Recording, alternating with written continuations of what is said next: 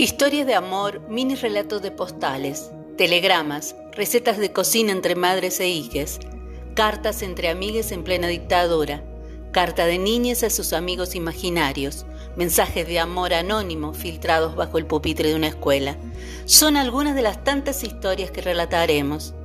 Historias individuales que nos hablan de historias colectivas y nos invitan a reflexionar sobre quiénes somos y cómo habitamos el pasado, el presente y el futuro. Esto es Postdata, curiosas historias relatadas en carta.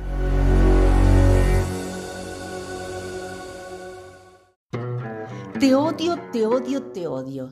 Son las primeras palabras que me brotan desde el fondo de mi ser al empezar a escribir esta carta. Un mail. No, muy formal. Quizás un mensajito de texto. No, no me alcanzarían los caracteres para en un solo mensaje expresarte todo lo que tengo que decirte y además gastaría dinero. Facebook.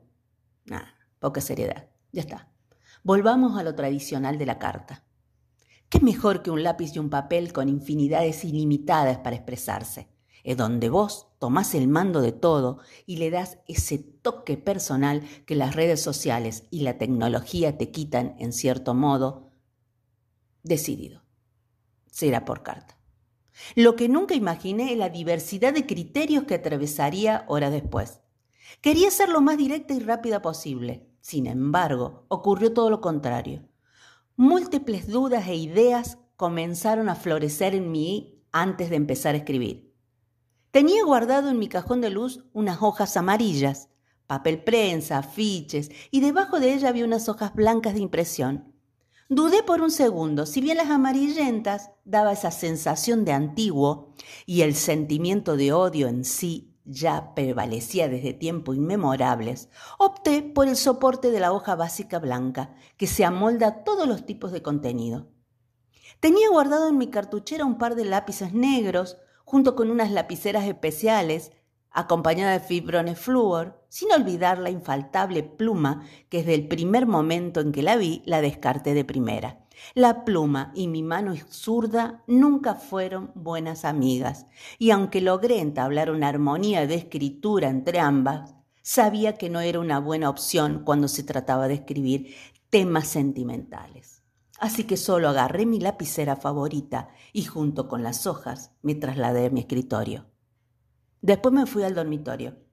Después me instalé en la mesa del comedor. Volví al escritorio. No es tan fácil escribir una carta, y menos cuando tenés que hablar de odio. Pánico, terror y ansiedad me generaron ver esa hoja en blanco, desnuda y sin sentido frente a mí. Ahora una nueva controversia aparecía ante mis ojos. ¿Qué tipo sería la adecuada a mis necesidades? ¿Qué letra? ¿Qué familia tipográfica? ¿Hay tantas? La Kit seguro que no. Pero, asumiendo que opté por escribir a mano, era mucho más fácil. Así que agradecí haber tomado esas clases de caligrafía, algo que, abstracto pero a la vez legible, sí, estaba decidido. Sería a mano. Empiezo. ¡Ah! ¿Por dónde empiezo? No quería especificar fecha, ya que el sentimiento prevalece y seguiría prevaleciendo por siempre. Ahora el contexto de la carta. Un te odio. No, demasiada abreviación, así que mejor escribir las razones que me llevaron a ello.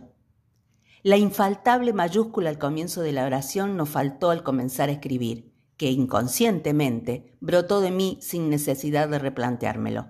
Está bien, podrá ser una carta de odio, pero eso no quita la buena gramática. Utilicé un ritmo normal para no generar manchas ni deformaciones no deseadas un tamaño de 13 puntos aproximadamente para hacer de la lectura algo llevadero, fácil de leer, y una distancia considerable entre palabra y palabra para que no se empaste. Todo iba fluyendo a medida que tocaba con la punta de mi lapicera la hoja hasta que llegó el momento de darle el cierre. Se terminó.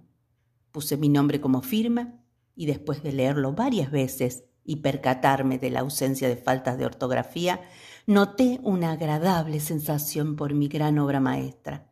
Y fue ahí, justo ahí, en donde me di cuenta que iba a ser recibida, a un destinatario que quizás ni se tome la molestia de leerla. O peor aún, que ni siquiera valore todo ese esfuerzo y dedicación previa a esta hermosa carta de odio. Entonces supe, mientras acercaba la carta hacia mi pecho, que era ahí y solo ahí donde pertenecía. Me corre por las venas dinastía y corazón de reinas poderosas. Mi nombre no se olvida, sobre piedras se escribió. Talento aquí hay de sobra. No le temo a los años ni me importan porque sé que mejoro más que un vino. De lunes a domingo, aquí me tengo y me la paso bien conmigo. Y lo que opinen de mis fotos, de mi vida o mi perfil, no me importa. Lo que critican más de mí es lo que me hace más feliz. No me importa. Se nota que yo voy al frente cuando hablan detrás de mí. No me importa. Solo me importan las personas que sí saben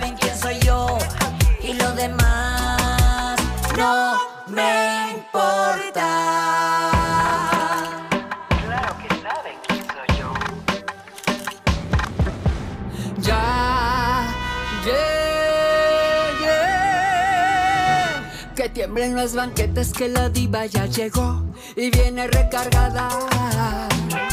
La envidia se resbala cuando tienes actitud y la mente afilada. Yo no puse las reglas y por eso las rompí cuando me dio la gana. Obvio soy una reina con quien quiero y con quien no. Soy la mejor villana.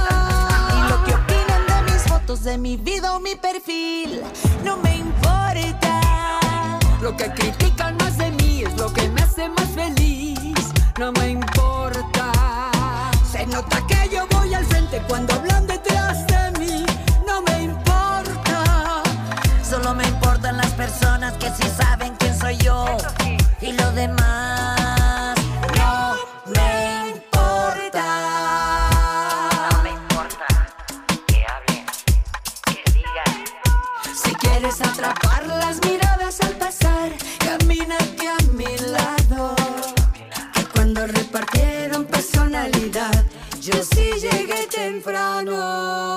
Lo que opinen de mis fotos, de mi vida o mi perfil, no me importa. Lo que critican más de mí es lo que me hace más feliz. No me importa.